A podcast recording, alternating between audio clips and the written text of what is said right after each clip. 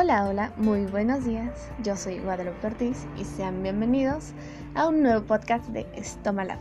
Y el día de hoy vamos a hablar de un tema muy importante en la farmacología y es el manejo farmacológico en el dolor dental. En la práctica odontológica es frecuente que el tratamiento farmacológico sea con analgésicos, y esto se hace para mitigar el dolor en los pacientes que han sido sometidos a algún procedimiento odontológico mayor, con el fin de prevenir o disminuir el dolor provocado con el procedimiento. Sin embargo, a la fecha no se puede hablar de un manejo estandarizado para todo tipo de pacientes, y la investigación en la búsqueda del mejor tratamiento farmacológico siempre va a ser continua. Ahora definiremos dolor y esta es una sensación y experiencia sensorial desagradable, asociada con un daño tisular real o por el dolor dental, que es el síntoma más frecuente, el cual lleva al paciente en la busca de un tratamiento odontológico para su alivio. Este es con frecuencia agudo y puede asociarse con procedimientos relativamente no invasivos. Además, el dolor dental simple, así como la terapia endodóntica, periodontal, un mecanismo muy complejo como son tratamientos o procedimientos traumáticos que producen dolor, son la percepción y la detección de estímulos nocivos, los cuales nos va a incluir la intensidad, la locación, duración y un patrón temporal y la cantidad del dolor. Un segundo componente es el efectivo emocional, el cual es la relación entre el dolor y el estado de ánimo, la atención y el aprendizaje al dolor y la capacidad para hacer frente y tolerar el dolor, así como su racionalización. Ahora hablaremos del tratamiento farmacológico del dolor. Y los pacientes comúnmente asocian el cuidado dental con el dolor. Y una experiencia dolorosa, probablemente manejada o relacionada con un tratamiento dental, puede llevar a los pacientes a evitar o a posponer su tratamiento, que es lo más común, así como hacer más difícil su tratamiento. Algunos tipos de fármacos más importantes que se usan para disminuir o evitar el dolor se dividen en anestésicos generales, anestésicos locales, fármacos que tienen efectos con analgésico, pero que se usan principalmente para tratar otros padecimientos. Y no olvidemos a los fármacos analgésicos. Los fármacos usados para el manejo del dolor del origen dental o inflamación en odontología tienen características muy peculiares. El dolor no solo se relaciona con los daños de los tejidos, sino también va a impedir que la mayoría de los procedimientos dentales, como son el dolor durante la anestesia local, y el control postoperatorio con la relativa frecuencia siempre va a ser inadecuado.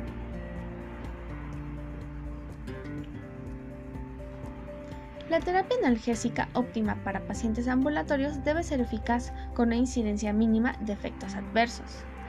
Se van a presentar características propias de cada uno de los fármacos enunciados. Y algunos estudios apoyan que el uso del fármaco, ya sea farmacológico o no farmacológico, sean utilizados para el dolor dental, siendo los principales como el acetaminofén.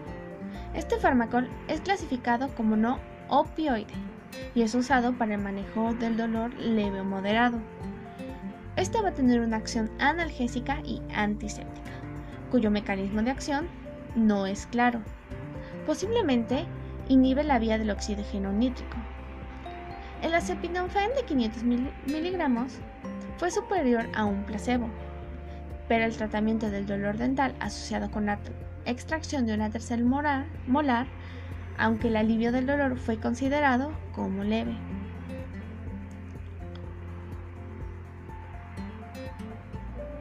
El conocimiento de la farmacología y la eficiencia de los AINES en el área de la odontología se ha basado en los estudios clínicos en donde se utiliza el modelo clínico del dolor agudo de una extracción molar.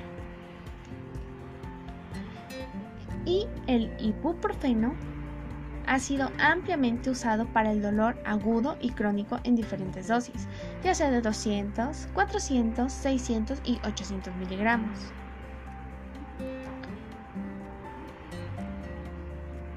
También se ha evaluado su eficacia en los procedimientos dentales.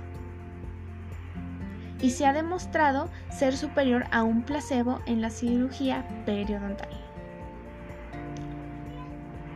El ketoprofeno es un AINE con propiedades analgésicas y antisépticas.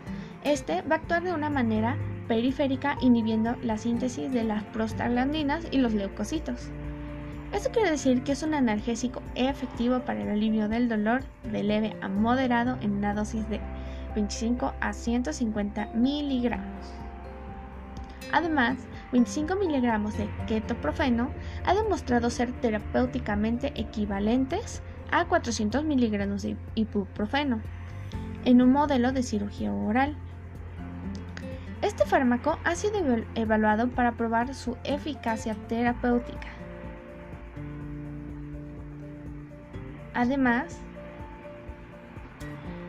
de que ha sido efectivo para todo tipo de cirugía oral con extracciones complejas, abelolectomía, extracciones múltiples, cirugía apical, biopsias y curetaje periodontal.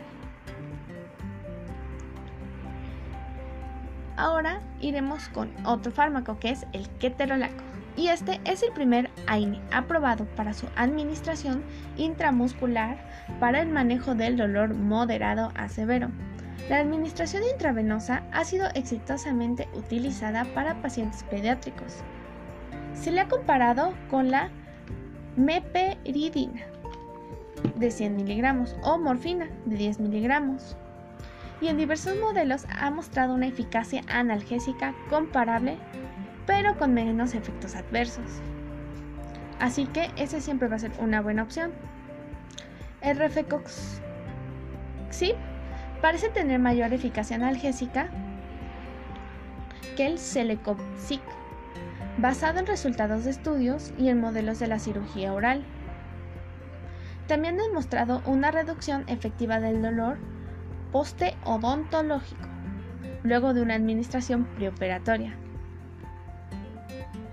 El Valdecosib ha demostrado ser efectivo y bien tolerado cuando se administra por una vía oral y de forma preoperatoria para el tratamiento del dolor agudo postoperatorio.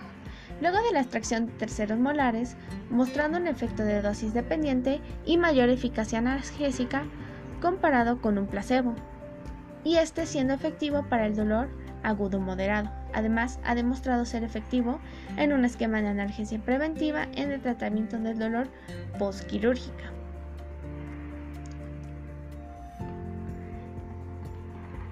Para finalizar, la evaluación de la eficacia analgésica con el dolor dental que existe hoy en día ha dado una enorme necesidad de que los modelos clínicos reflejen de manera exacta y confiable la eficacia de una gran variedad de analgésicos.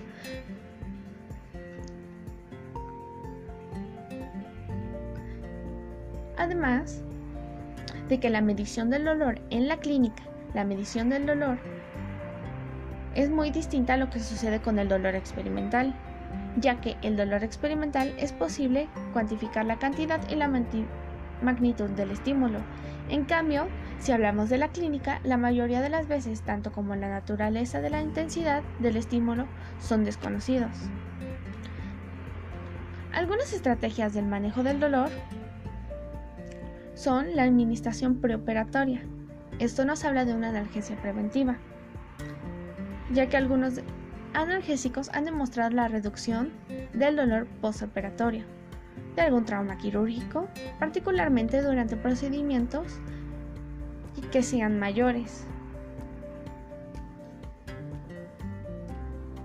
Por otra parte, siempre se ha sugerido la administración de AINES y opoides directamente en el sitio de la cirugía, ya que esto puede atenuar el desarrollo del dolor agudo y la sensibilidad periférica.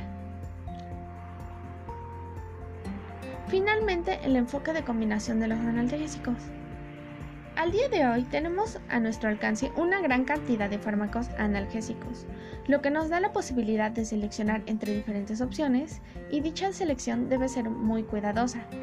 Para ello debemos aplicar principios farmacológicos firmes. Además, es necesario recordar que los analgésicos son la segunda opción para el manejo del dolor. Y la mejor manera de lograrlo es eliminando la causa que origina el dolor lo más rápido posible. Esto puede lograrse con tratamientos odontológicos oportunos, como son la operación dental, la terapia endodóntica o un tratamiento periodontal. Las extracciones simples en los procedimientos odontológicos previamente asintomáticos, como es el curetaje periodontal, son tratamientos que pueden manejarse en dosis estándar de ibuprofeno o acetaminofén. Y la administración de aires o tramadol antes del procedimiento o antes del inicio del dolor siempre van a reducir el dolor postoperatorio de manera importante durante las primeras 6 a 8 horas después del tratamiento. Ya que sus opciones son terapéuticas, es posible considerar el uso de combinaciones de analgésicos. Esta opción va a permitir combinar diferentes mecanismos de acción y una utilización de menor dosis y minimizar los posibles efectos adversos. Además, permite combinar los fármacos con el mismo producto, lo que va a facilitar la preinscripción, actuando de diferentes niveles de, plimiento, lo que va a producir que el número de los medicamentos, ya sea periférico o central, tengan un tiempo de inicio y un tiempo de efecto.